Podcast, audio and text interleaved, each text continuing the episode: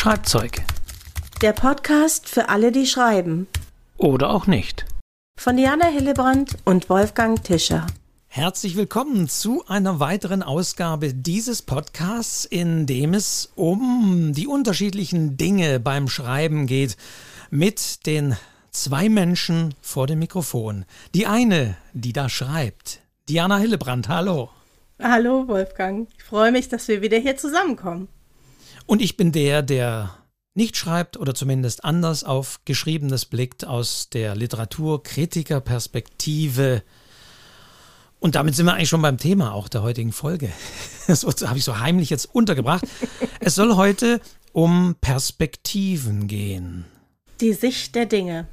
Die Sicht der Dinge. Und du hast ja beim letzten Mal schon gesagt, eine Figur zu haben, das ist es. Es reicht. Dann geht's los. das brichst du jetzt sehr runter, Wolfgang. Moment mal. Also es ist ein, es ist was sehr Wichtiges. Ohne Figur kein Buch, würde ich mal sagen, oder? Kennst du ein Buch ohne Figuren? Oh, das wäre jetzt interessant. Gibt es ein Buch ohne Figuren? Das, die Frage stellen wir jetzt unseren Hörerinnen und Hörern. Buch genau. ohne Figuren. Ja. Aber tatsächlich, neben der Figur ist die Frage, das haben wir ja schon ein bisschen angerissen, Wer spricht dennoch? Die Figur muss nicht diejenige sein, die ähm, erzählt. Es kann eine ganz andere Perspektive sein, die da eingenommen wird. Und bevor, ich meine, wir müssen das Thema jetzt wahrscheinlich erstmal aufschlüsseln und noch sagen, was gibt's für unterschiedliche Arten von Perspektiven. Und das wird euch, es ist, wenn man sich damit beschäftigt, es ist unglaublich, was einem da so alles unterkommt. Aber dazu gleich. Aber jetzt blicken wir nochmal mit der Perspekt mit einer anderen Perspektive auf die letzte Folge. Denn ich hatte ja eine Quizfrage gestellt oder ich hatte einen Textausschnitt vorgelesen. Es wurde Sehr eine gruselig. Tür geöffnet. Sehr gruselig, Wolfgang. Ich muss leider sagen, niemand hat sich getraut zu antworten. Äh, deswegen jetzt an dieser Stelle nochmal der Aufruf an alle. Wir würden uns wahnsinnig freuen, wenn ihr ein bisschen mitmacht. Wir werden immer wieder hier versuchen, euch ins Boot zu holen.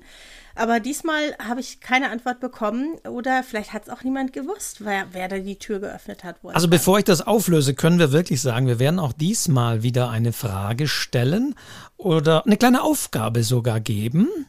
Fühlt euch also schon ein bisschen herausgefordert und damit wir diesmal hoffentlich Dutzende, Hunderte von Einsendungen bekommen. Nein, also mal sehen, äh, gibt es diesmal auch was zu gewinnen? Das ja, sagen wir jetzt schon mal. vor.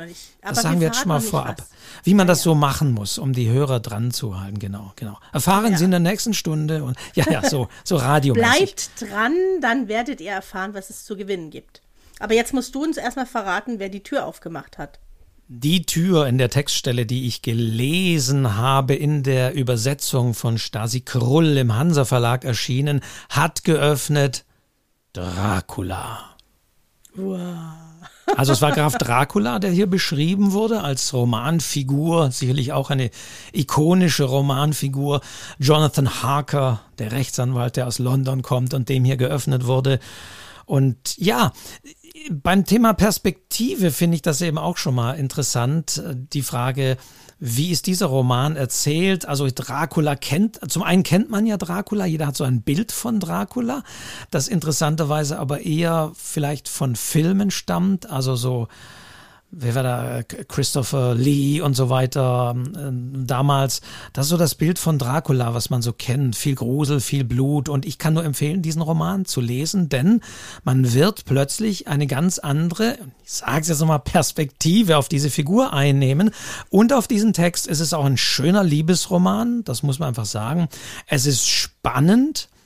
Es ist unglaublich zeitgemäß. Also es gibt eine deutsche Übersetzung von, von 1923 ist die und die liest sich, als wäre es heute geschrieben, unheimlich toll. Und, und jetzt kommen wir schon wieder zu dem Thema heute, die Perspektive, aus der Dracula erzählt ist, das wissen auch die wenigsten, ist ein Briefroman. Das heißt, das der, die, die ganze Geschichte ist erzählt in Briefen, die sich Leute schreiben. Also Harker zum Beispiel schreibt immer an seine geliebte Lucy von diesem Typen, bei dem er da im Schloss zu Gast ist. Oder es sind so Stenografieaufnahmen, also so ich weiß nicht, was hatte man damals? Es waren ja noch keine äh, MP3-Rekorder, aber so Shellac-Aufzeichnungsgeräte, so die ersten. Also aus dieser Perspektive ist dieser Roman erzählt. Das ist auch also wir kommen, das ist schon ein Aspekt, man kann eine Geschichte in Briefen erzählen. Es gibt ich mein, so viele Möglichkeiten. Daniel Glattauer, alle sieben Wellen oder so, da ist es in E-Mails, also der Brief von ja. heute sozusagen, äh, erzählt. Ja. Ja. Also da gibt es schon der Punkt, was ist denn jetzt das für eine Perspektive? Und jetzt fangen wir aber mal an und jetzt darfst du ähm, als diejenige, die ja den Leuten auch beibringen muss, Du hast schon gesagt, wir haben eine Figur, eine Figur, haben wir beim letzten Mal gesagt, da gibt es eben Motivation und was will die Figur und was beschäftigt die Figur und du hast gesagt, da ergibt sich ja schon einiges. Aber jetzt ist die Frage, aus, wenn ich jetzt anfange zu schreiben, wie, wie, wie schreibe ich? Schreibe ich jetzt aus Sicht dieser Figur oder schreibe ich als Beobachter? Als das das ist die große Frage, Wolfgang. Das ist die große Frage. Und ich kann mich erinnern, als ich angefangen habe zu schreiben, habe ich mir überhaupt keine Gedanken darüber gemacht. Ich habe wirklich aus dem Gefühl heraus entschieden, äh, wer die Geschichte erzählt, wie sie erzählt wird, ob das jetzt in der Ich-Form ist oder in der, Erzähl äh, in der personalen Erzählperspektive. Ich, habe es einfach gemacht und viele Jahre später, das hat wirklich Jahre gedauert, habe ich festgestellt, dass man da ja auch ganz viel spielen kann und dass man ganz viele unterschiedliche äh, Dinge eben machen kann, um Geschichten auch zu gestalten. Das war so ein, wie so ein und da ging wirklich auch so eine Tür auf, äh, wie du das auch in deinem schönen Beispiel erzählt hattest. Ich habe plötzlich gemerkt, hey, ich kann diesen Text kreieren. Ich kann viel mehr machen, als mir bewusst war. Und das war ein ganz toller Moment. Ähm, dann hat mir mal eine Weile der Kopf geraucht. Vielleicht geht das unseren Zuhörern heute auch noch ein bisschen so, wenn wir das gleich alles ein bisschen konkretisieren. Aber lasst euch nicht davon entmutigen. Ähm, das reicht manchmal schon, wenn man das schon mal gehört hat. Man muss es nicht immer alles sofort verstehen und sofort umsetzen. Das passiert so im geheimen Stillen in einem selbst und plötzlich benutzt man äh, mehrere Perspektiven und, und freut sich drüber. Das heißt, du hast jetzt in deinem Schreiben tatsächlich also unterschiedliche Perspektiven. Also eben klassische Ich-Erzählerin ist ja so eine Perspektive. Das heißt, du hast nicht immer nur alles in Ich-Form, sondern du hast automatisch auch gewechselt, hast auch die Person sie von außen beschrieben. Also das hat sich bei dir tatsächlich so ergeben. Es hat sich so ergeben mit dem Moment, als ich erkannt habe, dass ich da so viel machen kann. Also dann habe ich angefangen, auch äh, Geschichten zu schreiben und habe mir überlegt, ich probiere das mal aus. Ich schreibe das jetzt mal in der Ich-Form und ich schreibe es mal in der personalen. Und ich habe gemerkt, da tut sich was. Mal ist man ein bisschen näher dran als Leser, mal ist man ein bisschen weiter weg, mal fühlt man sich betroffener. Also man, man, man erzeugt damit auch Gefühle beim Leser. Und ich, man kann auch nicht jetzt sagen, die personale Perspektive ist immer die beste. Das ist Quatsch. Es ist von, je, äh, von Geschichte zu Geschichte unterschiedlich. Man muss es immer neu entscheiden und ein Gefühl dafür entwickeln, was passt jetzt für diese Geschichte am besten. Und ich höre auch von Autoren, die manchmal auch auf Probleme stoßen. Darüber werden wir auch gleich nochmal reden müssen, dass man merkt, äh, man hat zwar jetzt begonnen und vielleicht auch schon große Teile geschrieben und plötzlich merkt man, hm, Mist, das kann ich ja gar nicht so erzählen, denn in dieser Perspektive bleibend ergeben sich daraus Probleme, dass zum Beispiel eben äh, das erzählende Individuum äh, was gar nicht wissen kann und so weiter. Also es ist auch nicht selten, das höre ich von einigen Autorinnen und Autoren, dass manchmal auch große Teile nochmal geschrieben werden von einer eher, also von der dritten Perspektive Person in die erste oder umgekehrt, weil vielleicht das Lektorat auch sagt, ah, hm, es wäre, wir wären näher dran und es wäre besser da aus der Ich-Perspektive, dann könnten wir mehr Gefühle und so weiter reinbringen, das Denken. Also da gibt es Gründe. Aber jetzt müssen wir fast ja, jetzt müssen wir fast ein bisschen deutschmäßig, äh, so ähm, Deutschunterricht mal, mal aufdröseln, weil da hat man es vielleicht ja schon mal gehabt, ne? Ja, Wolfgang, lass uns noch einen ganz kleinen Schritt zurückgehen, bevor wir so in diese Erzählperspektiven, Erzählweisen reingehen. Das erste ist ja das, äh, was du auch schon gesagt hast, nämlich, dass ich äh, da entscheiden muss, wer erzählt diese Geschichte. Also ist es wirklich die Figur, die das gerade erlebt, oder ist es vielleicht jemand, der das beobachtet? Und da habe ich tatsächlich ein kleines Beispiel. Ich fange gleich mit einem kleinen Beispiel an. Aus meinem äh, Schreibratgeber heute schon geschrieben weil ich habe mir damals sehr viele Gedanken darüber gemacht, was die Perspektiven angeht und habe ein klitzekleines Beispiel einer Szene. Einmal ist es jemand, der es beobachtet und einmal ist es sozusagen die Person selber, die das erlebt. Also ich will gar nicht viel erklären, ich glaube, das erklärt sich selbst. Das lese ich jetzt kurz vor. Leg los, ja. Als ich das Café betrete und meinen Schirm an die Garderobe hänge, ist es augenblicklich still. Meine Augen konzentrieren sich auf die rostbraunen Fliesen unter meinen Füßen. Nur ja, nicht hochschauen. Ich weiß, was mich erwartet. Die bohrenden Blicke dümmlicher Bauernschädel. Hillmanns von nebenan, Bäcker Dietl und der Pfarrer, der sich aufspielt, als hätte er die zehn Gebote persönlich vom Berg Sinai geholt. Ohne auf die anderen Gäste zu achten, suche ich mir einen Tisch in einer Nische. Du sollst nicht Ehe brechen. Dieser Satz hängt im Raum, halt von den dunkelbraunen, von der dunkelbraunen Wandvertäfelung wieder, wabert durch all das Schweigen und die unheilvollen Blicke und trifft mich messerscharf, gerade als der Kellner die Getränkekarte vor mir auf den Tisch knallt. Sie werden sicher nicht lange bleiben, oder? Ich sehe auf und erkenne, dass dies keine Frage ist, sondern ein Befehl. Also sehr eindeutig, diese Figur erlebt es in diesem Moment, es ist die Ich-Perspektive, man ist ganz nah dran. Und man merkt auch, die Informationen sind so ein bisschen verhalten. Ich weiß nicht alles. Also ich kann nicht so richtig hinter die Kulissen schauen. Und dann kann es eine Möglichkeit sein, zu sagen, ich nehme jemand anders in diesem Raum und lasse diese Szene aus Sicht dieser anderen Person mal passieren. Mal gucken, was dabei rauskommt. Wir haben aber auch in dieser Perspektive dadurch eine unheimliche Dramatik, muss man auch sagen, weil ja plötzlich hier wir im Kopf dieser Figur sind und mit dieser Figur mitdenken. Und vielleicht sind die Leute ja wahnsinnig wohl äh, eben gewogen und das war doch wirklich kein Befehl und es war nur Einbildung. Ne? Ja klar, wir haben, wir sind enger ja. dran, ja. Mhm. Wir sind enger dran, wir folgen der Wahrnehmung der Figur, auch der Einschätzung dieser Figur. Es ist sehr viel, es ist sehr spannend, ja, auf jeden Fall. Aber man weiß noch nicht so richtig, man weiß, es geht irgendwie um Ehebruch, ja, wahrscheinlich irgendein Beziehungsdrama, aber so richtig viel weiß man eigentlich nicht. Aber wenn ich möchte, dass mein Leser mehr weiß, dann kann ich mir vielleicht auch einen kleinen Kniff überlegen, diese Szene eben anders aufzumachen. Und das ist das zweite Beispiel. Als Rose den Raum betrat, sah ich die verlaufende Wimperntusche unter ihren Augen. Sie war klatschnass. Der Schirm, den sie offenbar nicht benutzt hatte, hängte sie an die Garderobe. Von allen Tischen hörte ich leises Getuschel. Oh, Rose, dachte ich, das hast du nicht verdient. Du hättest niemals an diesen gottverdammten Ort kommen sollen, hättest deine großgeblümten Kleider und die hohen Schuhe besser weiter durch die Straßen von München tragen sollen. Dort hätten deine Absätze fröhlich über das Pflaster geklackt und wären nicht im Mist versunken. Über den Rand meiner Tasse sehe ich den Pfarrer. Sein Blick war auf Rose gerichtet wie das jüngste Gericht. Am liebsten wäre ich aufgestanden und hätte ihm seinen Bienenstich ins Gesicht geklatscht und die Bibel obendrein. Wie ein Blitz traf mich dein Blick, Rose. Was hätte aus uns werden können? Doch du bist an meinem Hof vorübergegangen, ohne auf mich zu achten. Du hattest es auf die Pferde abgesehen und auf Jan Philipp Borkenhagen. Dein Kleid wehte im Sommerwind damals, vor drei Jahren, als du hier bei uns ankamst. Die Frauen standen hinter der Gardine und die Männer wischten sich den Schweiß von der Stirn. Lieber Gott, das konnte nicht gut gehen. Das sind jetzt aber alles nur Beispiele, ne? Das, wenn ich jetzt sage, oh, das würde ich jetzt aber gern weiterlesen. das sind nur Beispiele, die Geht's ich extra nicht. für das Thema ja. Perspektiven kreiert habe. Ja, das ist ein bisschen konstruiert natürlich.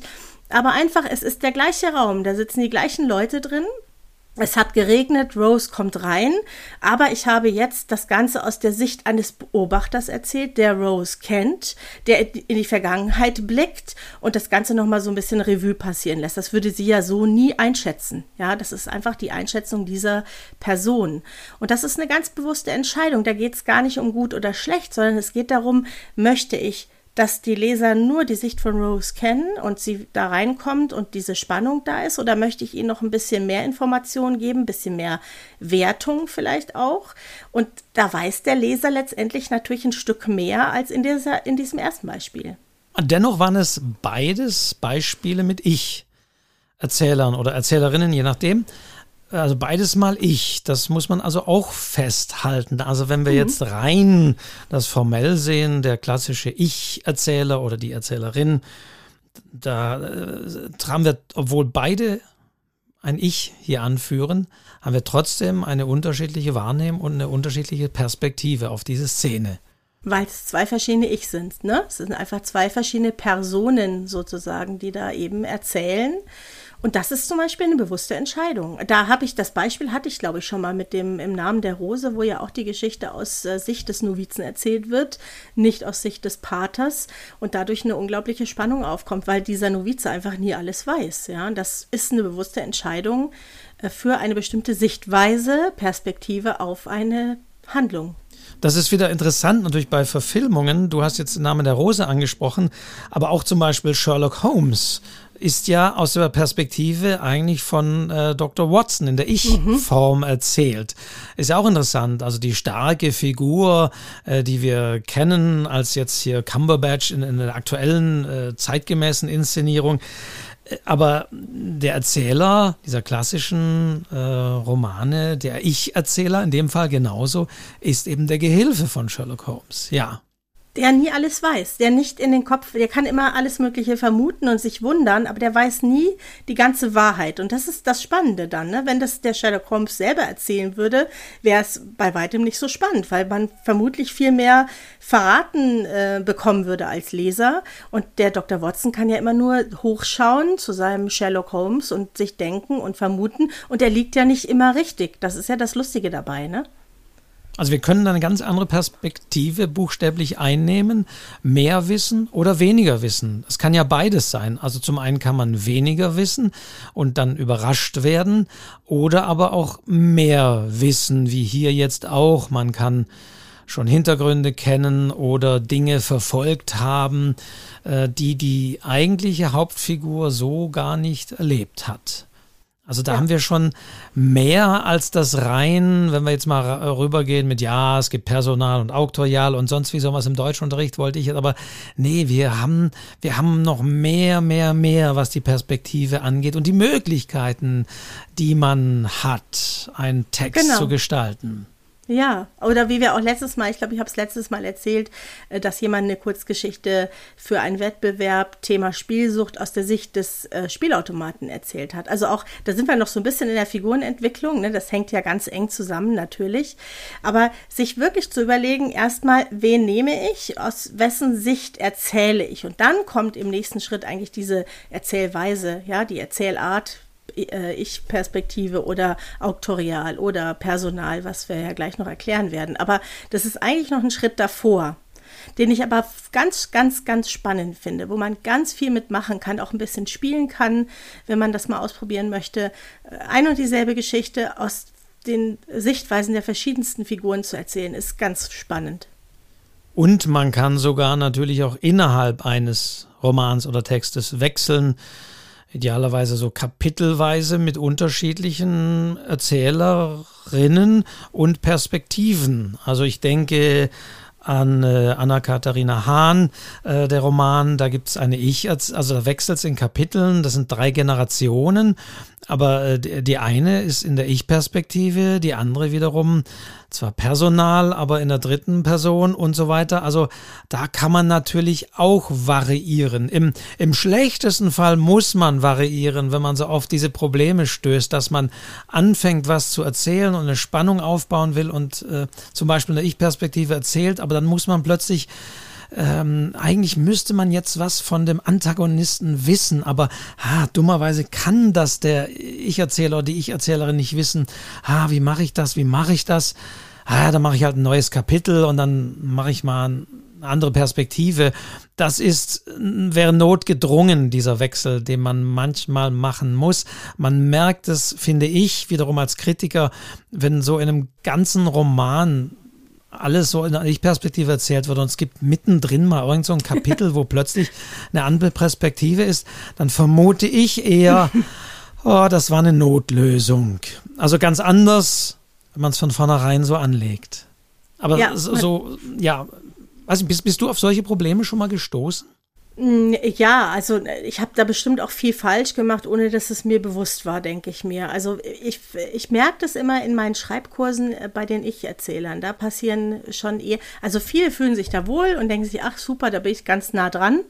Und äh, da stößt man schnell an bestimmte Grenzen. Das können wir aber gleich wirklich auch mal aufdröseln ich würde eh sagen, lass uns so ein bisschen, äh, glaube ich, jetzt systematisch vorgehen, Wolfgang, bevor ja. wir hier so, ne? Wie ich schon sagte, schon Deutschunterricht, so Bücher aufschlagen, jetzt guck mal. Also, und das, was einem vielleicht am nächsten ist und was man, glaube ich, auch immer noch am meisten liest, obwohl das stimmt, glaube ich, nicht mehr, ist vielleicht der personale Erzähler oder was würdest du sagen? Nee, ich Erzähler ist fast genauso viel inzwischen, ne?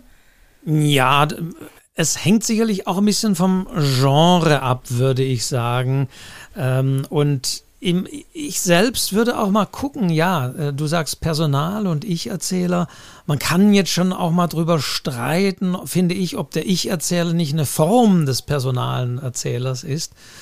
Also, äh, guck mal, also ich denke, das ist aber letztendlich am einfachsten zu fassen, weil schlichtweg das Wort Ich in diesen Texten auftaucht. Also, und das hatten wir jetzt auch als Beispiel, deswegen würde ich sagen, fangen wir damit an. Das ist relativ eindeutig die Ich-Erzählung. Also, es erzählt ein Ich im Text und das macht es aber wiederum auch schwieriger. Ich weiß, selbst bei Kritiker kriegen es dann nicht auseinander, dass wenn von dem Ich die Rede ist, dass dann häufig eben tatsächlich die erzählende Figur und die Autorin manchmal so in einen Topf geworfen werden weil man meint ja, ich, also das muss man immer wieder festhalten. Ich heißt nicht, das ist das der Autoren-Ich, sondern das eben das erzählende Ich, so wie wir es gerade in deinen Beispielen sehr schön gehört haben, können es ja auch völlig unterschiedliche Personen und Perspektiven sein. Aber das ist so der klassische Ich-Erzähler, eigentlich müssen wir jetzt Erzählerin sagen. Hm. Aber auf jeden Fall, ja, okay, anderes Thema. Äh, aber klar, das ist so die klassische Ich-Perspektive, sag ich mal, die aus dieser Sicht erzählt, die aber auch natürlich variiert werden kann. Da geht es schon los. Also es ist, ähm, es gibt Texte mit einem Ich-Erzähler, da erfährt man, wie in deinen Beispielen, über die Gefühlswelt, über die Gedanken, alles Mögliche. Und dann gibt es aber wiederum auch Ich-Erzähler, über die man sehr wenig erfährt. Und es gibt wiederum, es kann ja auch Ich-Erzähler geben, die gar nicht groß in der Handlung selbst auftauchen. Puh. Jetzt sollten wir vielleicht erstmal festlegen, was ist überhaupt ein Ich-Erzähler? Das Wichtigste hast du eigentlich schon gesagt, nämlich, dass der Ich-Erzähler nicht äh, der oder die Autorin ist, ja. Also das ist nicht, hat nichts mit einem selbst, also es sei denn, es ist autobiografisch, aber davon gehe ich jetzt mal nicht aus. Wir reden ja von Romanen. Der Ich-Erzähler ist nicht die Figur, äh, der Ich-Erzähler ist nicht der Autor, die Autorin, sondern es ist eine fiktive Figur in dieser Geschichte. Selbst und, dann, äh, wenn es so äh, scheint. Also ich erinnere, wir ja. kommen ja noch Bachmann-Preis, Helga Schubert zum Beispiel vom Aufwachen. Das scheint ja autobiografisch geprägt zu sein, aber es ist trotzdem ein Roman. Es steht Roman drauf und da sage ich auch immer wieder an die Adresse der Kritiker, man darf dann nicht sagen, ja, Helga Schubert schreibt hier, wie sie das und das erlebt hat, sondern eigentlich muss man sagen, die Erzählerin beschreibt, wie sie das und das erlebt hat.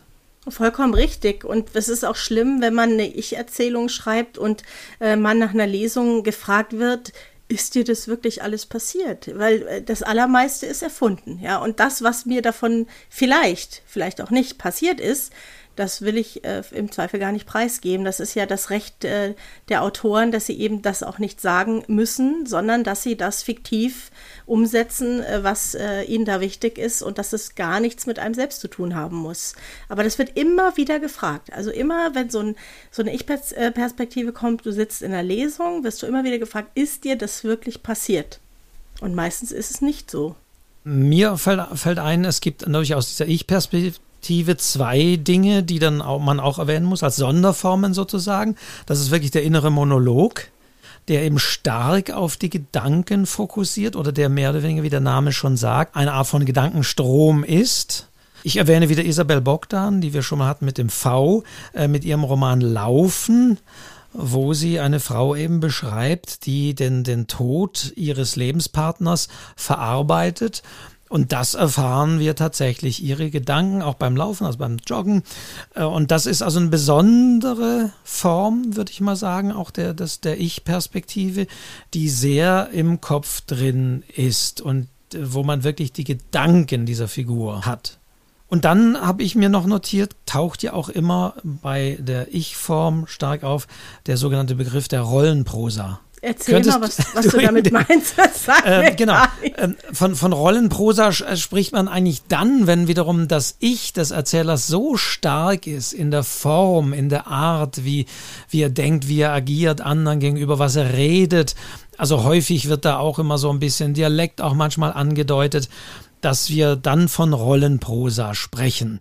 Gerade da ist es häufig so, dass der Autor sich zum Beispiel eine Figur nimmt, die vielleicht auch ein bisschen dümmer ist als der Autor, dann von Kritikerseite sagt man häufig, na ja, aber diese, ja, aber das ist Rollenprosa. Der Autor muss in dieser Rolle sein. Also da ist wirklich so wie Schauspieler. Und ich habe mal äh, vorher tatsächlich auch noch gegoogelt, was, was ist denn so äh, und tatsächlich so die Leiden des jungen Werthers zum Beispiel wird auch als Rollenprosa, weil Goethe sich da als der Autor sich wirklich in diese Figur komplett reingelegt hat mit allem Drama, was es da geht.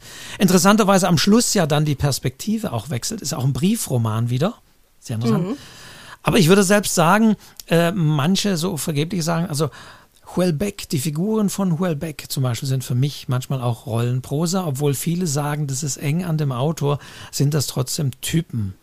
Also wenn immer so, wenn wirklich so Typen sind, die, die so agieren und wenn das Ich sehr stark ist und wenn auch das Agieren beim Lesen, wenn man im, im, im, Positiven, auch wenn der Spaß an dieser Figur, was macht sie denn jetzt wohl wieder? Oh Gott, wie wird das wohl sein, wenn diese Figur jetzt auf den Nachbar trifft und so weiter das ist so ein Begriff, wo da wo von Rollenprosa mehr so die, die, die Sprache ist. Das habe ich jetzt noch rausgezogen zu mhm. diesem, zu diesem Ich, also innerer Monolog und Rollenprosa, weil die schwirren da auch mal als Begriffe durch. Also wichtig ist halt, dass sich ganz viele entscheiden sich für diese Ich-Perspektive, weil sie das Gefühl haben, sehr nah dran zu sein. Das ist ja auch so. Man hat das Gefühl beim Lesen, auch beim Schreiben, dass man sehr nah dran ist, dass man alles sehr unmittelbar erlebt. Und ähm, alle anderen Figuren werden ja nur von außen aus Sicht dieser Ich-Person dargestellt. Und das ist ja wirklich diese, diese ja fast einseitige Sicht dieses Ich-Erzählers auf die Dinge. Das ist sehr spannend. Da muss man aber auch aufpassen, dass das nicht äh, langatmig wird. Ne? Das kann auch dann irgendwann kippen. Man hat das Gefühl, äh, jetzt reicht's. Also ich kenne viele Textbeispiele, da fängt dann jeder Satz mit Ich an ich gehe aus dem Haus, ich habe mir meine Brötchen geholt und das ist dann irgendwann nicht mehr schön zu lesen. Also wichtig ist da wirklich, dass man dann stilistisch darauf achtet, dass das auch trotzdem irgendwie im Fluss bleibt und dass nicht ständig dieses Ich da steht. Und Dinge, die für, das ist vielleicht so ein Kardinalsfehler, Dinge, für die für diese Ich-Person selbstverständlich sind, die werden nicht erzählt. Ja, also Beispiel, ganz plakatives Beispiel ähm, in einem Text, ich ziehe mich an, weil wir gleich zur Beerdigung meiner Oma fahren. So, das weiß diese Figur. Die würde nur sagen, ich muss mich anziehen, weil ich muss los, ja? Und der Leser erfährt an Ort und Stelle, aha, das ist die Beerdigung der Oma. Und ich finde, das ist schon ein Fehler der Ich-Perspektive. Wenn Dinge, die selbstverständlich sind, übrigens auch im Personalen, aber im Besonderen in der Ich-Perspektive, dann sozusagen beschrieben werden, um dem Leser das klar zu machen. Und man vergisst, ich bin eben in dieser Rolle, wie du das gerade so schön gesagt hast.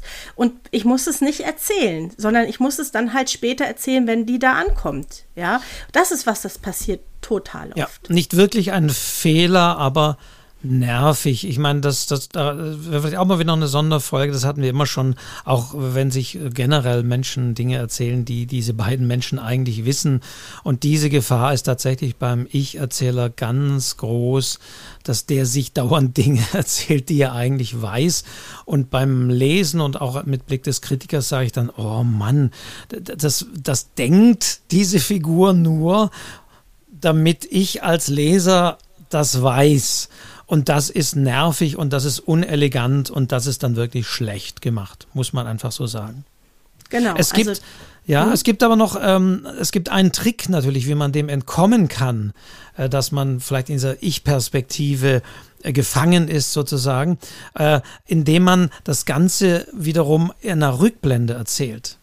Hm. Also ich habe gerade Ewald Ahrens gelesen, der große Sommer, aktuell ja äh, auch äh, Bestseller. Ähm, eine Jugenderinnerung äh, in den 80er Jahren. Und da ist der Protagonist zunächst mal älter und blickt von einem älteren Ich, ich weiß nicht, wie älter er ist, das ist nicht genau gesagt, aber blickt auf die Zeit zurück, wo er 16 war und kann dann natürlich sehr elegant so eher so Dinge einbauen wie also jetzt nicht wortwörtlich zitiert, ich habe den Roman jetzt leider jetzt hier nicht auf dem Schreibtisch liegen, aber kann dann so erzählen, ja, das war der Morgen an dem Tag, an dem sich alles verändern sollte und an dem das große Unglück beginnen sollte.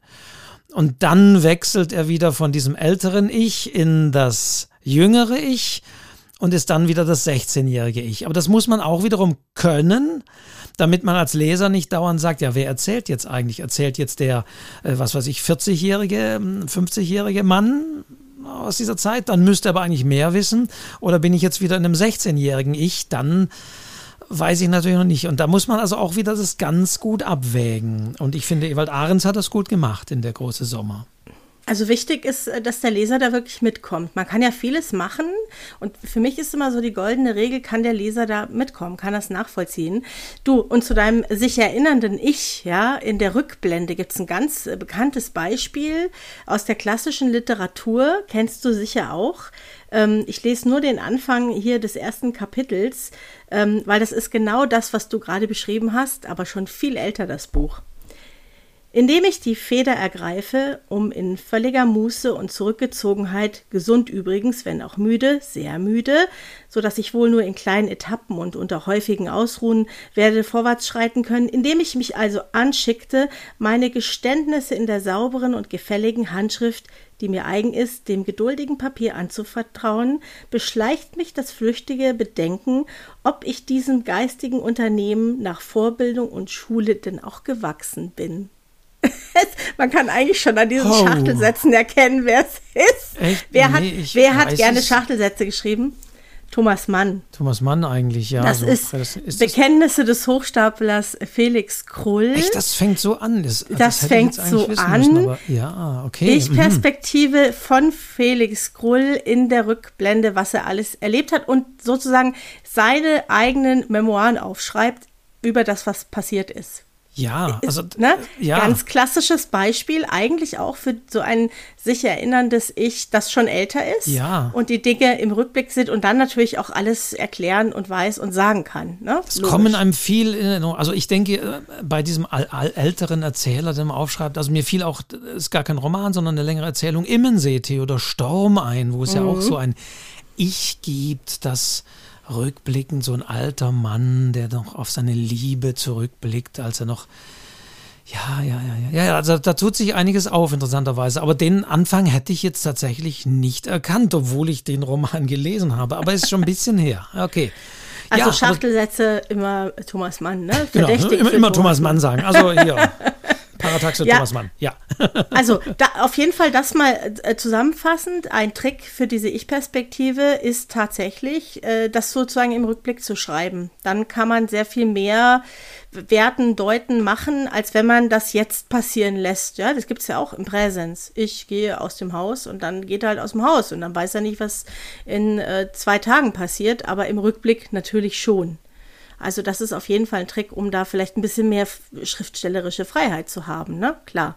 Was ich auch noch ganz wichtig finde, was auch immer mal wieder passiert, Wolfgang, ist, dass Ich-Erzähler, also fiktive Figuren, die Leser ansprechen. Mhm, und das ja. geht eigentlich nicht, wenn das eine Figur ist. Wenn es natürlich ein auktorialer Erzähler in Ich-Form ist, dann schon, aber nicht, wenn es eine Figur ist. Die spricht den Leser nicht an, sondern die da passiert halt was. Und der geht nicht hin und sagt so, lieber Leser, jetzt komm mal mit, weil das wäre dann auktorial. Mhm, genau, dann äh, kommen wir so weiter. Oder eigentlich dazwischen, so ein bisschen dazwischen liegt ja auch noch Personal, wenn man so will. wenn wir mal von den Begrifflichkeiten, ne? Wenn man, oder? Würdest du das auch ja, so? Auf, auf also, jeden Fall. Oder sagen wir mal so, machen wir tatsächlich mal so das andere, wenn du es gerade angesprochen hast, das, das andere, der andere Gegenpol, eben der auktoriale Erzähler. Das ist diese Erzählerfigur, die, wie du gerade gesagt hast, alles eben weiß und die zum Beispiel auch raustreten kann, die die Geschichte auch erzählt, auch sogar in der Ich-Perspektive erzählen kann, muss nicht sein.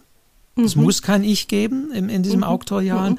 aber trotzdem haben wir hier eine, eine Form, eine Perspektive, die wirklich wechseln kann, die weiß, was in Köpfen aller Figuren passiert, die vielleicht sogar weiß, was passieren wird oder was gewesen ist oder was wäre, wenn die Figur sich in diesem Moment anders entschieden hätte.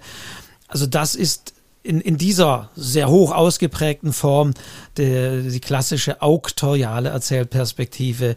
Äh, der Erzähler weiß alles, also wie so, wie so Kamerafahrten rein, raus zoomen, an andere Orte zoomen, also auch fünf Handlungsstränge parallel können erzählt werden, äh, aber auch die Implikationen dieser Handlungsstränge untereinander können schon aufgezeigt werden. Also das wäre so klassisch, klassisch auktorial, würde ich sagen. Ja, viele sagen ja auch die göttliche Sicht auf die Dinge. Also er weiß alles, er bewertet alles, er sieht in die Vergangenheit, er sieht in die Zukunft. Ähm, also der Erzähler sozusagen, er steht außerhalb der Geschichte. Es ist ja jetzt keine Figur innerhalb der Geschichte, sondern es ist der Blick von außen. Und das hat man oft in so atmosphärischen, ähm, an so atmosphärischen Stellen, wenn man etwas erzählen möchte, was die Figuren an der Stelle gar nicht sehen können. Zum Beispiel, auch da habe ich wieder ein kleines Beispiel mitgebracht, Wolfgang. Ich bin heute sehr gut vorbereitet. Ähm, also immer wenn so der Blick auch über Landschaften geht, ne, und es geht so weit und der Fluss und die Dächer, das ist immer eigentlich ein gutes Zeichen für einen auktorialen Erzähler. Wie ein Teppich aus Dächern, Hinterhöfen, Plätzen, Straßen und dem schimmernden Band der Isar regelte sich München am 8. Juli 2013 in der noch kühlen Morgensonne. Die Türme der Frauenkirche wirkten, als hätte sie jemand mit der Schere ausgeschnitten und auf das tiefe Blau des Himmels geklebt.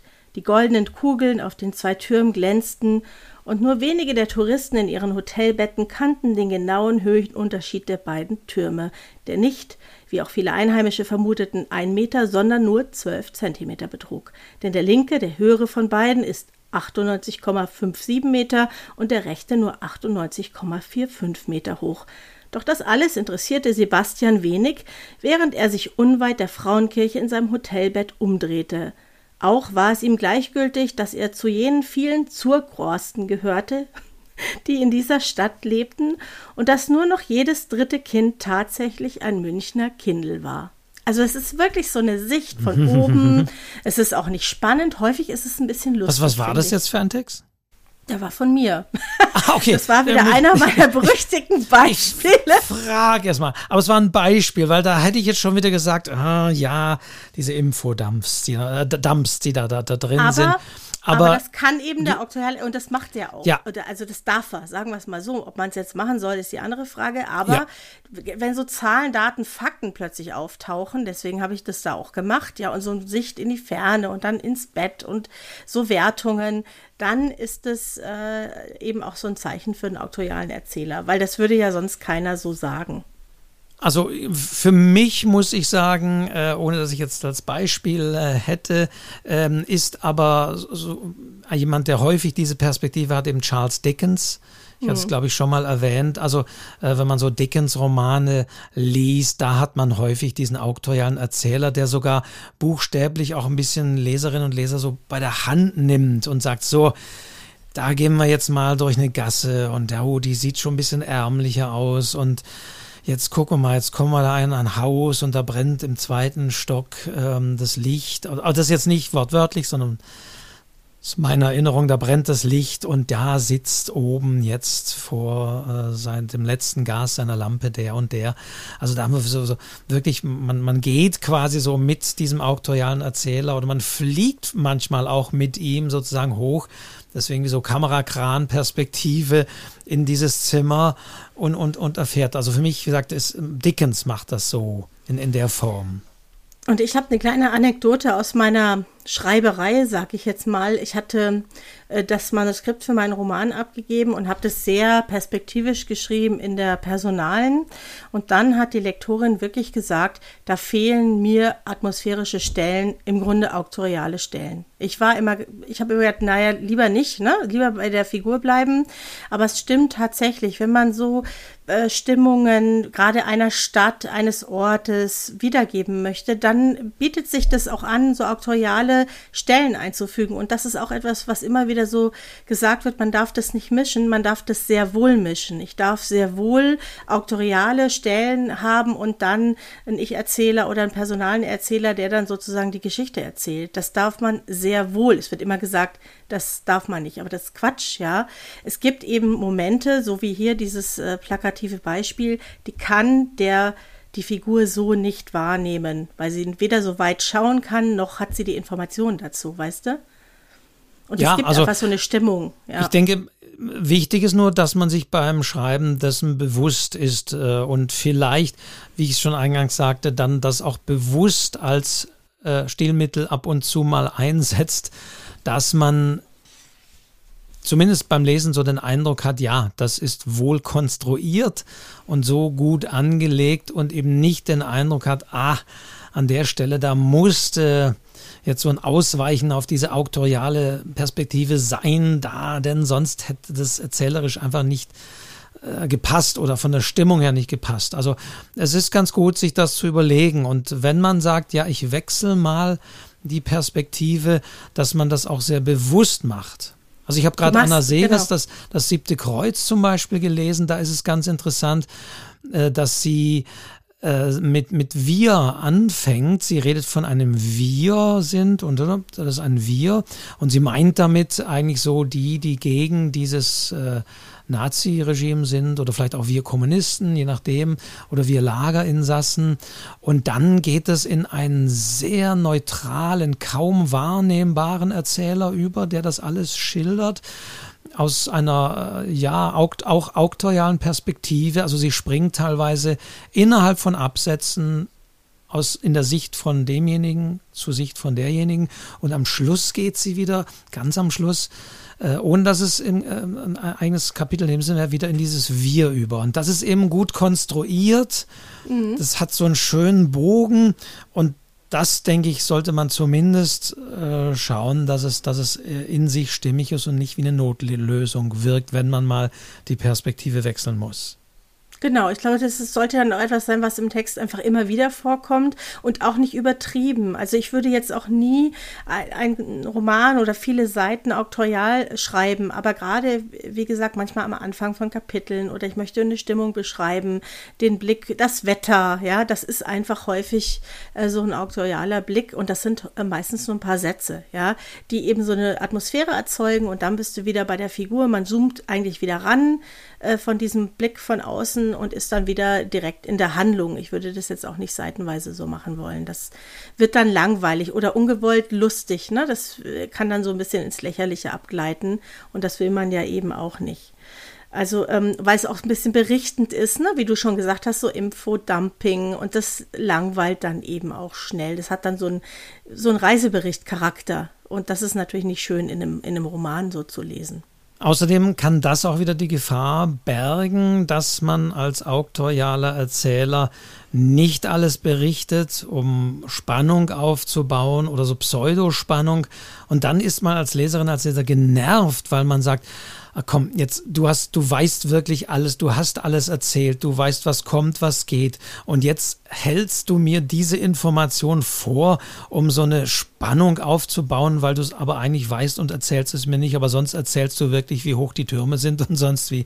Also da muss man, ja, da muss man eben auch aufpassen, dass diese auktoriale Perspektive dann nicht äh, plötzlich dem Leser etwas vorenthält, und man denkt sich, äh, das passt aber nicht, weil der Erzähler weiß das und der enthält es mir nur vor, um so eine Spannung zu erzeugen. Und dann wiederum der Autor, wiederum dann doch. Und dann äh, schlägt es sich negativ eigentlich auf den Text zurück, weil ich sage, da ist das pseudomäßig eine Spannung aufgebaut. Also, wobei man manchmal äh, sich dessen auch bedienen kann, um Spannung aufzubauen. Äh, nämlich dann, wenn man Dinge sagt, die die Figuren nicht wissen. Ja, zum Beispiel, Hätte Wolfgang gewusst, als er auf das Boot stieg, dass er übermorgen kentert, dann wäre genau. er nicht eingestiegen. Das ist auktorial, das kann die Figur nicht wissen, aber der Leser weiß es. Also der Leser hat einen Informationsvorsprung und dann kann das schon auch mal eine Spannung bringen, weil man dann natürlich darauf wartet, wann singt Wolfgang mit seinem Boot, mit ich seinem erinnere, Kahn. Ja, ja. ähm, Ich, äh, nee, ich erinnere mich jetzt nicht, wie ich ins Wasser gefahren bin, aber ich erinnere an, die, an unsere erste Folge mit den Anfängen, an meinen Paul Auster-Anfang, ja. wo wirklich ein Brief geschrieben wird, interessanterweise wieder ein Brief, und wo wirklich schon vorweggenommen wird, was alles passieren wird. Also genau, das ist, damit kann man auch arbeiten. Äh, der, auch der zitierte Ewald Ahrens arbeitet eben damit, dass er immer aus der Sicht des Älteren sagt, ja, an dem Tag, da sollte sich unser aller Leben verändern und so begann der Tag. Das ist ganz klar, natürlich. Also, Aber weißt du, weißt du, was ich gerade merke, Wolfgang? Wolfgang liebt Briefromane. Das merke ja? ich selber irgendwie gerade. Du liebst ja Briefromane, Wolfgang. Vielleicht sollte ich immer einen Brief schreiben. Ne? Also ja. du magst das. Du magst Briefromane. Weiß ich jetzt gar nicht, aber es, es gibt eine große schon. Häufung von Briefromanen in dieser, in dieser Podcast-Folge. Ja. Ja. ja. Wobei Briefe ja. ja auch interessanterweise die Ich-Perspektive sind, ja. Du ist immer eine tolle Schreibübung, auch irgendwas mit Briefen zu machen. Vor allen Dingen kannst du in Briefromanen, das ist das Schöne, finde ich dran, viel erzählen und auch die, mit diesen Lücken arbeiten. Also es macht es natürlich schwierig, in der heutigen Zeit einen Briefroman zu erzählen, weil man ja äh, E-Mail und, und uh, WhatsApp und sonst wie was, man, viele Autoren greifen deswegen ja auch immer auf, dieses, auf diese Zeit zurück, als man noch Briefe geschrieben hat, weil man sich so viel ausmalen kann. Warum schreibt er nicht? Was ist jetzt los? Und sonst wie. Ja, ja. Wir sollten mehr Briefe schreiben. Ein ich heimlicher bin, Briefromanliebhaber. also ich, ich liebe Briefe. Ich liebe Briefe und Briefromane. Und die moderne Form äh, des Briefromans können wir hier auch mal kurz erwähnen. erwähnen. Ähm, das ist äh, der Daniel Glattauer mhm, mit genau. sieben Wellen äh, als E-Mails. Es ist wirklich nur ein E-Mail. Ähm, ein E-Mail-Austausch zwischen zwei Personen mehr oder weniger. Dann gab es ja noch den zweiten Band, alle sieben Wellen. Du, genau. ich habe ihn äh, nach dem ersten Band angeschrieben und ich habe ihn gefragt, ähm, wie er auf die Idee gekommen ist. Ob er das er, ja, selbst das, erlebt hat. ja, und er hat mir geschrieben, er hat mir gesagt, dass ganz viele Frauen ihm geschrieben haben, die gesagt haben, genau das habe ich erlebt, genau so, aber das darf nicht so ausgehen. Der wollte eigentlich nach dem ersten Roman Schluss machen. Und dann hat er den zweiten geschrieben, ja, alle sieben Wellen hieß der zweite, ja. Und das, ich finde es faszinierend, dass ein, dass ein Buch nur mit E-Mails funktioniert und es funktioniert so gut.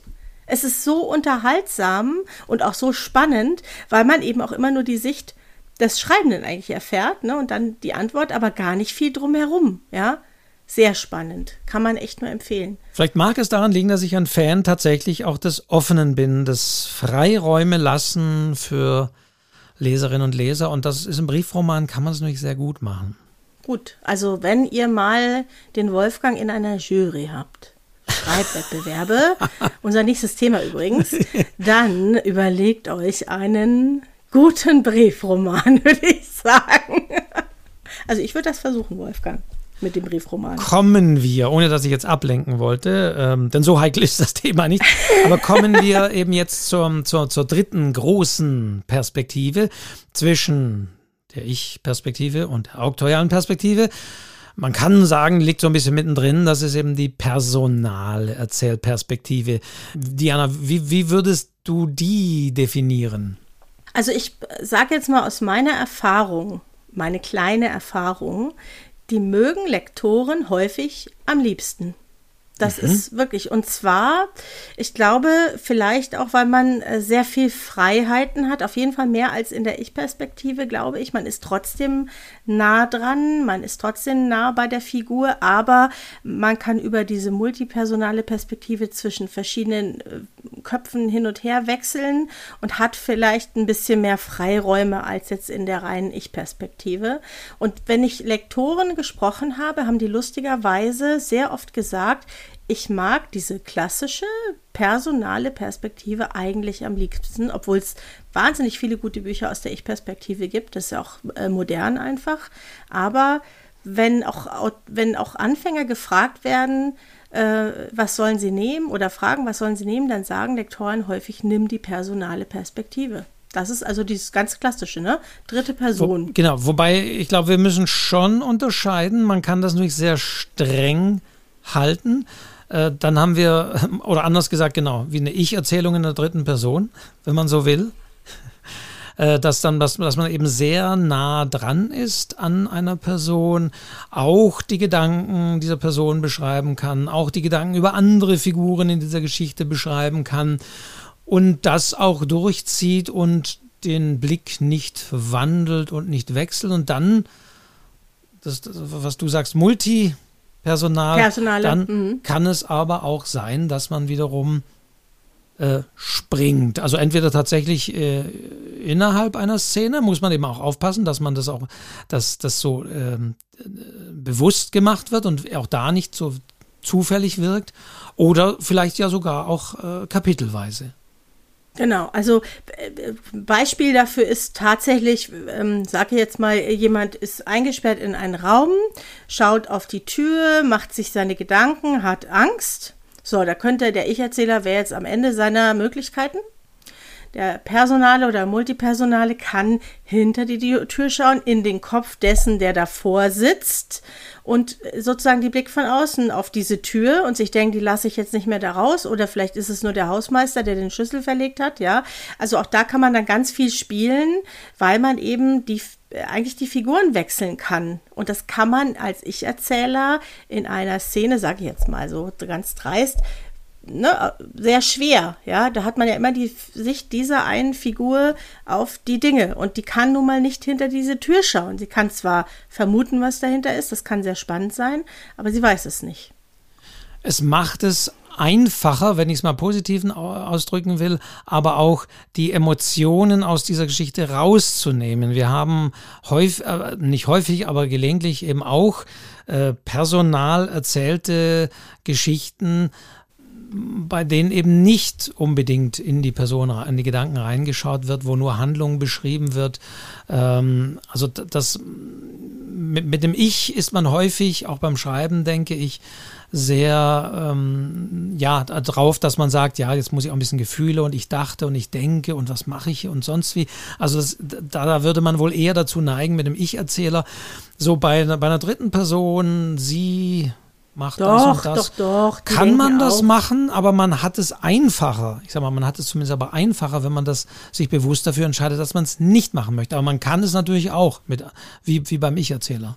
Ja. Genau. Also man kann eigentlich fast genauso dran, aber ist, es ist natürlich von der Wirkung beim Lesern an was anderes. Man hat das Gefühl, nicht ganz so nah dran zu sein, denke ich. Und äh, aber man hat, glaube ich, beim Schreiben also ich, ich weiß noch, ich habe mich leichter damit getan, weil ich das Gefühl hatte, ich habe mehr Freiheiten. Ich kann nicht so viel falsch machen bei der personalen Erzählweise. Das ist auch übrigens die, glaube ich, die wir am meisten aus Büchern so kennen. Ich habe das Gefühl, die ist einem am geläufigsten vielleicht. Ja, also das ist das, was man vielleicht am häufigsten so liest, ist jetzt so mein Gefühl. Und ähm, da habe ich mich lange Zeit am wohlsten gefühlt. Äh, irgendwann hat sich das aber gewandelt. Und das Wichtige ist wirklich, was du sagst, nämlich äh, sich das bewusst zu überlegen, dieser bewusste Umgang, zu sagen, ich schreibe diese Geschichte jetzt aus der Ich-Perspektive und im Präsens, weil.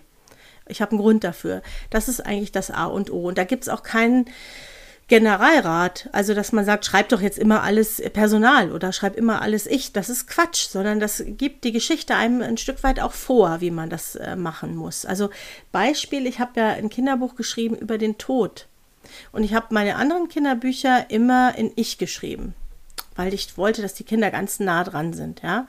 Und dieses Kinderbuch konnte ich nicht in ich schreiben, weil ich dachte, das ist denen zu nah. Dann dieses Thema Tod kommt zu nah an die Kinder dran. Deswegen habe ich es personal geschrieben, also in der dritten Person.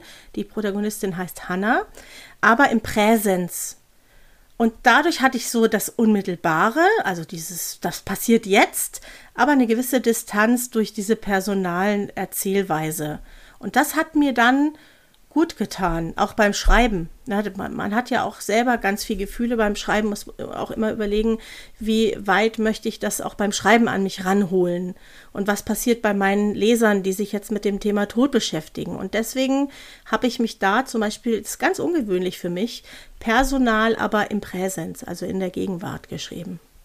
Also ich mag deswegen auch die personale Perspektive mhm. ähm, gelegentlich mehr, gerade wenn sie, da sind wir wieder bei dem Punkt, eben auch Dinge auslässt. Also dass berühmte Show, Don't Tell ist eben ein, glaube ich, einfacher. So wie wir, wir haben es ja eigentlich vorhin auch schon gesagt, man neigt dazu bei der Ich-Perspektive so Selbstverständlichkeiten nochmal dem Ich-Erzähler oder, oder, und, und, ähm, ja, ich, ich sehe diese Gefahr weniger und auch als Leser äh, schätze ich es so ein bisschen mehr, wenn dann auch wirklich nur beschrieben wird, was eine Figur macht, wie sie handelt, äh, warum, wie sie reagiert, äh, wie der Gesichtsausdruck ist oder sonst wie. Äh, und man nicht so unmittelbar alles mitbekommt und in diesem Ich drin ist. Ja, und das ist immer auch einfach genre- und themenbezogen, äh, wie man sich da eben entscheidet, wie man es eben machen möchte. Und da, das hilft, das auszuprobieren. Also ich weiß, bei diesem Kinderbuch habe ich wirklich ein paar Sachen ausprobiert. Ich hatte immer das Gefühl, das passt nicht richtig. Und irgendwann hatte ich jetzt äh, das Gefühl, ach ja, jetzt, jetzt ist es so, wie ich es eigentlich haben möchte. Also das ist natürlich immer der Punkt und das ist gut, wenn man sich das vorher überlegt, wie möchte ich es haben, als wenn, aber ich habe das auch schon auch äh, äh, gehört von Leuten, die, wo der Lektor dann gesagt hat, ah, die Perspektive, das wäre aber besser und hast du die und die Möglichkeit, schreib das doch mal um. Also, dann schreibst du es nochmal. Dann schreibst alles schon du das Buch vorgekommen. Noch mal. Ja, ja. Schreibst ja. es nochmal. Ja. Weil es wird ein anderes Buch. Also das kann man wirklich festhalten. Ändere ich die Perspektive, die Erzählweise, dann ändert sich das Buch. Das ist so. Dann kannst du, du hast zwar noch die Idee und die Grundlage, aber du fängst quasi von vorne an. Du schreibst die Geschichte nochmal. Also sich da vorher ein paar Gedanken zu machen, ist nicht schlecht, damit äh, der böse Lektor nicht kommt und sagt, schreib's doch aus einer anderen Perspektive. Und ein Problem der Perspektive kann ja eben auch noch wiederum sein, die Glaubhaftigkeit dieser Perspektive. Ähm, also manche Autoren sagen ja auch äh, bewusst, äh, ich, ich weiß nicht, was wirklich im Kopf eines Mörders vorgeht oder die, in der historischen Figur. Äh, ich schreibe einen historischen Roman, ich weiß aber nicht wirklich, was in dieser Figur da vorgegangen ist und deswegen wähle ich eine andere, eine andere Perspektive, wo ich gar nicht da bis auf den Grund gehen muss, wo ich das offen lassen kann, auch für die Leser, dass die sich eigene Gedanken machen. Oder umgekehrt gibt es häufig das Problem, wenn in Romanen äh, die, die, die erzählende Figur eine, eine Kinder, ein Kind ist. Da hört man ja immer sehr häufig dann von Kritikern so den Vorwurf, ja, aber ähm, das, das, das stimmt nicht. Also das Kind, diese Kinderperspektive haut nicht hin. Das Kind weiß zu viel. Ein Kind würde so nicht denken. Ein Kind würde das nicht sagen und so weiter. Da hat der Autor sich dümmer gestellt. Ich glaube, Reich Ranitzky mochte das gar nicht, wenn so Protagonisten dümmer waren als, als der Leser.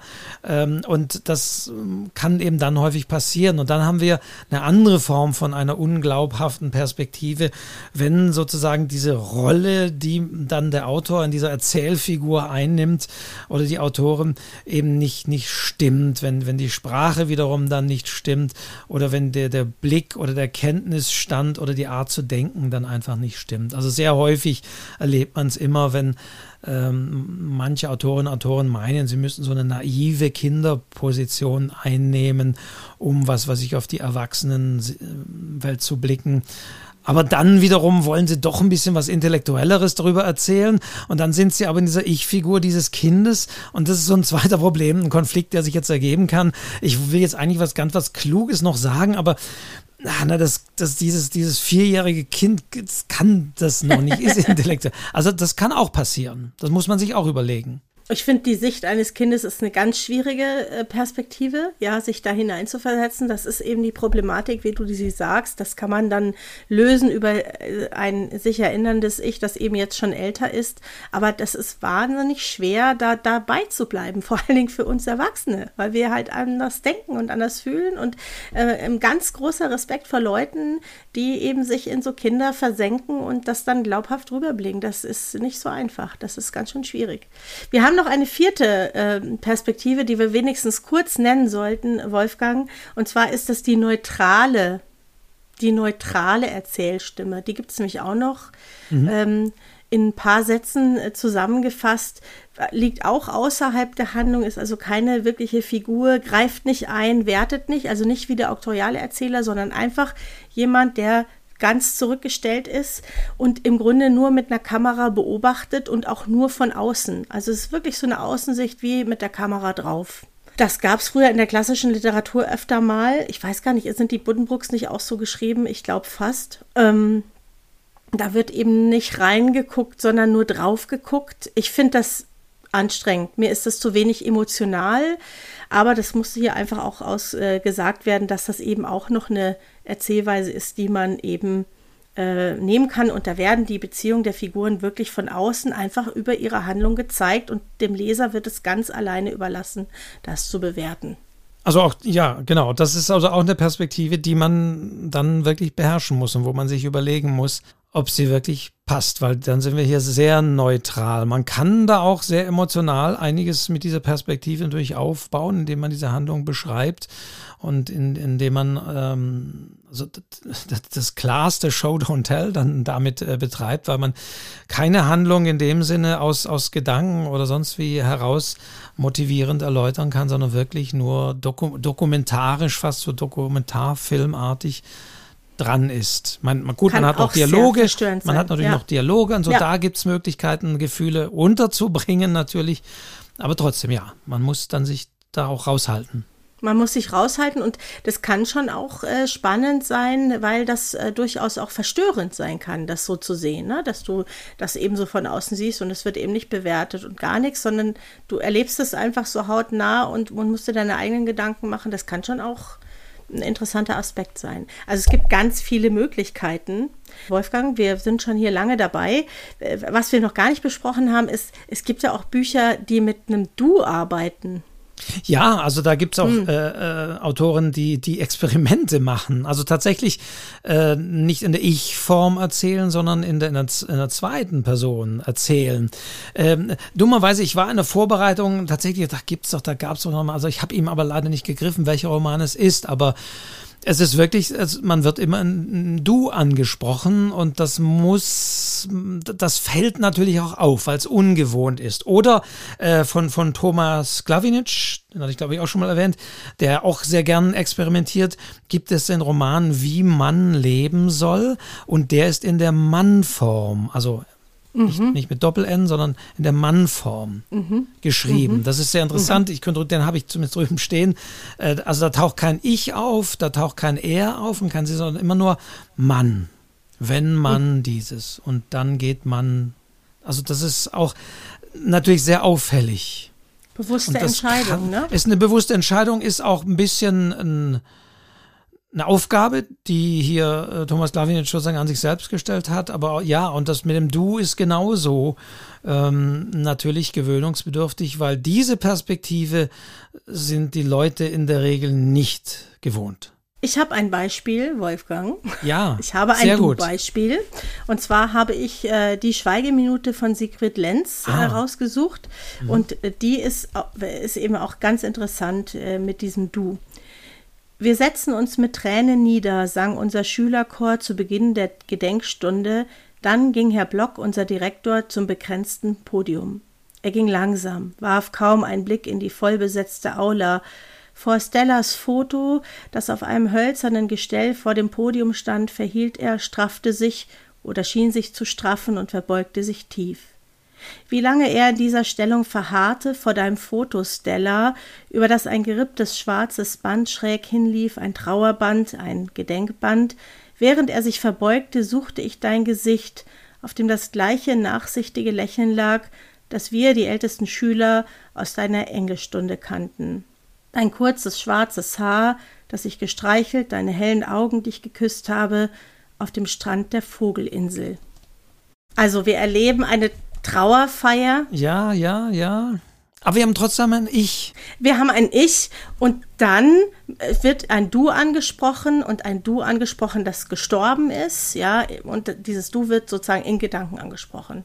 In der Erinnerung. Ja, ich muss immer kramen, aber du, man kann das noch radikaler machen. Wenn ich sagen, du gehst in eine Stadt und du siehst dort ein Haus und du in der Form äh, mhm. gibt es wirklich auch Romane. Und der mhm. Thomas Davinic macht es in der Mannform. Wenn man in eine Stadt kommt und man betritt dort eine Bäckerei, dann wird man.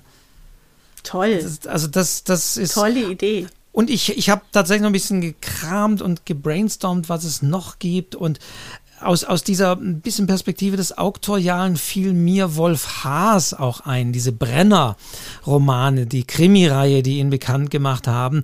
Da finde ich es interessant, dass es da eine, ähm, einen ähm, ich-Erzähler gibt, der aber als solcher gar nicht auftritt. Also der ist keine Figur dieser Erzählung, aber der erzählt das. Und der wiederum spricht äh, äh den Leser, die Leserin konkret an und setzt voraus und in der Form, dass eigentlich der Leser das auch schon weiß. Dieser typische Rolf Haas, ja, du kennst ja den Brenner, was, so ist er, und dann ist er da runter, du, du weißt ja, so ist er. Also wird so zum Komplizen mit diesem Blick. Das finde ich auch einen interessanten Blick. Äh, ist, ist fast so ein bisschen auk auktorial, aber noch konkreter den Leser ansprechen und mitnehmend. Also Wolf Haas fiel mir ein. Und bei Wolf Haas fiel mir wiederum auch sein Roman ein, äh, vor einiger Zeit geschrieben, Das Wetter vor 15 Jahren. Kennst du diesen, diesen Roman? Nein. -mm.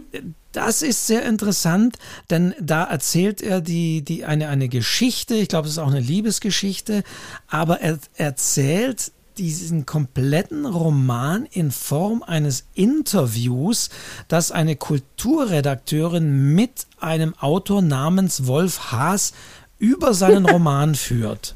Das heißt, wir erfahren die komplette Handlung dieses Romans aus dem Gespräch zwischen diesen Toll. beiden über dieses Buch.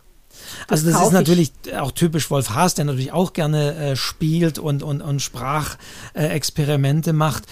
Aber das ist auch wahnsinnig äh, interessant, wie er das auch gelöst hat. Ähm, da hier die, diese Handlung zu erzählen, indem sich so im klassischen, was weiß ich, Interview in, in der Zeit oder im Spiegel, natürlich in Buchform, so, so lange wäre das jetzt da nicht abgedruckt, aber so in dieser typischen Form, was haben sie sich dabei gedacht, als dann der Protagonist dieses und jenes. Und man erfährt sozusagen diesen ganzen Roman, aber nur indem zwei Leute und das ist ein klarer Dialogroman. Das, das, äh, da haben wir fast schon wieder, ne, ich will nicht das sagen wird auch ein Thema für uns. Wir haben ja, wieder Dialoge. was Dialogisches ja. und Dialoge ja. sind natürlich, ähm, kann das auch sein. Es muss nicht immer gleich ein Theaterstück äh, sein. Mhm. Es, es können natürlich auch äh, Dialoge sein, die einen mhm. Roman bilden. Das ist ja auch eine Form des Brief. Toll. Brief schon wieder. Wir sind schon wieder beim Briefroman. sind wir schon das, wieder. Aber das, das ist, ist eigentlich eine super Überleitung, Wolfgang. Das ist doch eine Überleitung zu unserem Schreibt uns. Briefroman schreibt uns an post.schreibzeug-podcast.de. Ein Brief. Ja, Mail. Ist ja, also wir freuen uns auf jeden Fall über, über Rückmeldung und schreibt uns Geschichten, lasst vieles offen, erwähnt vieles nicht, aber ja, natürlich. Also die E-Mail-Adresse nochmal, Diana, zum Post Mitschreiben. At, post at schreibzeug-podcast.de steht auch in, äh, in diesen Mensch, ich kann mir dieses Wort nicht merken. Show Notes. Ja, die Show Notes, die Notizen zur Podcast-Folge, die man äh, sich nachlesen kann und wo du ja auch dankenswerterweise beim, bei den letzten Folgen dir die Mühe gemacht hast und das, das kommt ja dir zu, Diana, deswegen erwähne ich das auch nochmal, die Titel äh, der Romane, die wir manchmal auch nur so gestreift haben hier im Gespräch, die du da nochmal dankenswerterweise aufgelistet hast. Also ich empfehle in dem Fall den Wolf Haas nochmal, das Wetter vor 15 Jahren. Das werde ich mir kaufen. Das hört sich ganz toll an. Und um euch auch noch einen Grund zu geben, uns zu schreiben, ja, ja. Äh, wir haben ja angekündigt, Wolfgang, dass es äh, einen Grund gibt zu schreiben. Äh, wir haben eine kleine Schreibaufgabe ne, uns überlegt. Ja, und dann kann man also, was gewinnen, haben wir gesagt. Genau, genau. Wir haben gesagt, wir hauen jetzt nicht einfach nur raus, von wem stammt der Roman Das Wetter vor 15 Jahren und äh, wissen, ihr hört das dann nicht, sondern ihr geht in welche Gewinnspielforen und greift euch da billig die Antwort raus. Nein, so nicht. Also wir wollen, äh, dass ihr was schreibt und wir geben oder du, Diana, gibst dafür auch was. Und wir haben gedacht, wir verbinden mal die beiden Dinge miteinander, die wir so äh, in der letzten Podcast-Folge und in dieser Podcast-Folge gemacht haben. Wir hatten in der letzten berühmte Romanfiguren und wir hatten in dieser Folge die Perspektive. Und eure Aufgabe ist jetzt, nehmt mal eine berühmte Romanfigur oder nehmt eine berühmte Szene aus einem berühmten Roman und erzählt den mal in einer anderen Perspektive. Aber ja. bitte nicht über zehn Seiten, sondern wir haben gesagt, wir, wir wollen ja, wir machen ja nicht wollen ja nicht äh, wochenlang dann auswerten. Also ich würde mal sagen, Diana, was sagst du, eine, halbe, eine halbe bis eine ganze Halbe. Nor Normseite, Ja. halbe Normseite. Das sind also nicht mehr als, also so, so, na, ein Zeichen will ich jetzt nicht genau sagen, aber so um, um die 1800. ja, das wäre eine ganze Seite. 1800 wäre eine ganze Seite, wenn man sie komplett rechnen würde. Weniger. 800 bis 1000. Das ist Weniger die Aufgabe. ist mehr. Ihr müsst, ihr müsst auch, also nicht, dass jetzt ihr fallt, ihr müsst in diesen Zeichen auch nicht jetzt eine abgeschlossene Handlung erzählen. Und bitte verratet uns auch, ähm, äh, wer, wer das ist. Also es soll jetzt auch für uns kein Ratespiel sein oder wir werden nicht die schönsten Texte präsentieren und die anderen Hörerinnen und Hörer raten lassen. Nein, schreibt durchaus dazu, welche Figur das ist und welche andere Perspektive ihr eingenommen habt. Wir Und- haben noch ein Beispiel, ne? Ja. Was hattest du gesagt? Pippi Langstrumpf, äh, nicht aus Sicht von Pippi Langstrumpf, sondern aus Sicht vom des äh. Pferdes. Pferd. Wie war's? Onkel, wie, Der- wie heißt das der Pferd? kleine On- Onkel. Der, Der kleine, kleine Onkel, Onkel. genau. Ja, also als, als Beispiel. Wir hatten, genau. Und, äh, eben, es muss ja nicht eine Figur sein. Also Das hatten, da hatten wir, da hört es mal in der letzten Folge nach. Man kann ja auch da sehr kreativ sein, wer denn hier erzählt, welche Figur da erzählt. Das ist unsere kleine Aufgabe. Und es gibt eben jetzt was zu gewinnen. Und die Ja. Gewinne hat dankenswerterweise Diana, also stellt sie zur Verfügung. Es ist was, was es gar nicht mehr gibt. Und zwar ähm, sind aus meinen äh, Schreibratgebern ist mal eine Reihe entstanden oder sollte entstehen bei Weltbild. Und da gibt es ein kleines Büchlein, das heißt die richtige Erzählperspektive. Also vieles von dem, was ich hier heute erzählt habe, ist dort auch drin. Aber nicht Äh, alles. Nein, aber das Buch kann man nicht mehr kaufen. Also das gibt es in einem Teil eben auch in diesen großen Schreibratgebern. Aber so wie es hier ist, in so einer hübschen blauen Kladde, gibt es das nicht zu kaufen und nicht mehr zu kaufen. Das würde ich äh, dreimal zur Verfügung stellen mit einer persönlichen Widmung und ganz viel guten Wünschen, äh, immer die richtige Perspektive für die Geschichten zu finden, an denen ihr schreibt. Und wir freuen uns sehr. Wir wollen eigentlich noch ein bisschen mehr von euch äh, mitbekommen. Ja, weil äh, das, das schwebt ja über allem. Wenn es ums äh, Schreiben geht, dann geht es ja auch immer um Wettbewerbe und diese Dinge. Und deswegen wollen wir das ein bisschen forcieren. Und damit, Deswegen du merkst es, Diana, habe ich schon wieder die Überleitung gelegt. Charmant, wie du bist, Wolfgang. Denn- die Überleitung zum Denn- nächsten Thema. Ja, denn zum einen mit Blick auf die Uhr haben wir wieder einiges zu Perspektiven gesagt, einige Perspektiven eingebracht. Aber wir haben in, also natürlich auch da bitte gebt uns Themen, gebt uns Vorschläge, über die wir uns unterhalten sollen, Dinge, bei denen ihr immer nicht weiterkommt, an denen ihr stolpert, zu denen ihr Fragen habt. Also da freuen wir uns natürlich über Themenvorschläge. Uns gehen zwar die Themen nicht aus, daran soll es nicht liegen, aber wir freuen uns natürlich auch und wir bauen das gerne dann mit ein. Also Themenvorschläge und fürs nächste Mal, für die nächste Folge, da lag gewisserweise das Thema auf der Hand und ich hatte schon gesagt, Preise und Wettbewerbe, denn dem wollen wir uns annehmen. Der konkrete Hintergrund ist der, während ich hier spreche, bin ich eigentlich in Klagenfurt sozusagen. Natürlich, wie immer, wir nehmen den Podcast nicht an dem Tag auf, wo er erscheint. Und wir geben den Podcast ja auch thematisch eine gewisse Zeitlosigkeit, sodass es nicht unbedingt darauf ankommt, wann, wann ihr das hört. Aber in dem Fall, an dem Sonntag, wo das jetzt online geht, am 20. diese Folge, ist Bachmann-Preis in Klagenfurt. Und wenn ihr nicht wisst, was das ist, dann geht auf, jetzt mache ich mal Werbung, literaturcafé.de. Denn wenn ich das jetzt hier rede, dann werde ich am Sonntag einige Podcast-Folgen produziert haben, so ich nicht in den See gefallen bin, Diana. Das ist der magische Wolfgang jetzt. Ne? Du Genau. hast jetzt hier eine Vorausdeutung Ja. in den Raum geworfen. Während du das sagst, bist du eigentlich in Klagenfurt. Eine Hammer. interessante Perspektive, genau. Ja, also ja, das ja. ist, ähm, genau, das ist nämlich einer der renommiertesten Wettbewerbe, der, der öffentlichsten, also müsst ihr aber auch nicht kennen. Aber wir wollen beim nächsten Mal über Preise, Wettbewerbe, Stipendien, Stipendien. also alles, wo man was, wo ich sage mal, wo man was einschicken muss, wo man Arbeitsproben und Begründungen unter Umständen liefern möchte, äh, da mal ein bisschen drüber sprechen und ein bisschen hinter die Kulissen blicken. Ich bin ja immer wieder in Juries, beziehungsweise auch in einem Kreis, das über ähm, Stipendien konkret das Schriftstellerhaus in Stuttgart entscheidet. Da lass, gebe ich mal so ein bisschen Einblicke. Und Diana, du hast dich auch schon kundig gemacht und umgehört. Genau, ich habe heute eine sehr nette Dame vom Kulturreferat in München gesprochen und einfach da auch mal so ein bisschen versucht zu erfahren, was sich da hinter den Kulissen abspielt, wenn Stipendien eben ausgelobt werden und äh, Preise online gestellt werden, wie viele Leute sich bewerben, was man machen kann. Ich habe auch versucht herauszufinden, was die eigentlich wollen. Also was wollen die, damit man eine Chance hat, da wirklich weit nach ja. vorne zu kommen? Und das wollen wir euch beim nächsten Mal erzählen. Und wir werden auch Wolfgang? euch erzählen, wie viel ihr zahlen müsst, um bei den Jurymitgliedern. Ja, nein, also äh, das, das ist immer wieder spannend, diese Vorwürfe mit, ach ja, und überhaupt. Also alles ja, ist abgesprochen. Wollen wir mal ein bisschen Einblicke geben. Und äh, zu Einsendungen äh, gehört auch immer der Einsendeschluss.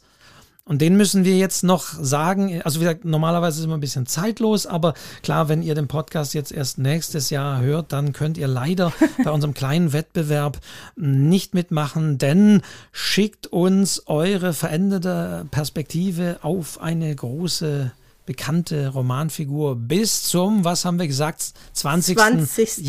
Juli 2021. Also, Genau, also ein Monat, also offizieller Erscheinungstag dieser Podcast-Folge 20. Juni plus ein Monat, also Einsendeschluss 20. Juli. Und dann sind wir die Jury und entscheiden. Genau, und da freue ich mich drauf und schreibe auch ganz äh, schöne, spezielle Widmungen in diesem Buch. Das sind dann wirklich Einzelstücke, wie gesagt, die kann man nicht mehr kaufen. Äh, das sind wirklich äh, ganz besondere kleine Büchlein, die euch vielleicht ein bisschen Glück bringen können und vor allen Dingen ganz viele Informationen zum Thema Erzählperspektiven beinhalten. Und dann würde ich sagen, Wolfgang, haben wir doch heute ordentlich das Thema durch. Aus vielen oder? Perspektiven beleuchtet. Oh. So, die Wortspielhölle, äh, bevor sich die Wortspielhölle für mich auftut, beenden wir auch diese Podcast-Folge. Diana, es war mir wie immer eine Ehre und ein Vergnügen, mit dir diesen Podcast aufzunehmen. Ja, mir auch. Es ist wirklich ein großer Spaß und äh, ich freue mich auf jede weitere Folge mit dir, Wolfgang. Die gibt es wie immer in 14 Tagen und ich sage wie immer so mein Part. Abonniert vor allen Dingen auch diesen Podcast. Es gibt ihn natürlich zu hören über schreibzeug-podcast.de. Da wird, glaube ich, auch noch ein bisschen mehr noch an Website gebaut und gebastelt im Hintergrund. Da kann man den natürlich anhören, aber ansonsten ist das Schöne an Podcast, dass man die abonnieren kann über die Musikdienste eurer Wahl. Spotify natürlich sehr populär, aber auch Apple Podcast und so weiter. Es gibt auch spezielle Podcatcher-Programme. Ich will nicht zu nerdig werden in diesem Thema, aber wenn ihr den Podcast abonniert, dann ist immer das Schöne, so geht es mir, dann kommt immer so ein Hinweis auch auf eurem Smartphone, eine neue Folge ist da. Und ihr freut euch dann hoffentlich drauf. Das wollen wir erreichen und erzählen. Genau, und deswegen machen wir weiter und freuen uns auf das nächste Mal. Bis dahin verabschieden sich an den Diana. Mikrofonen Diana und Wolfgang. Bis dann, ciao. Bis zum nächsten Mal, ciao.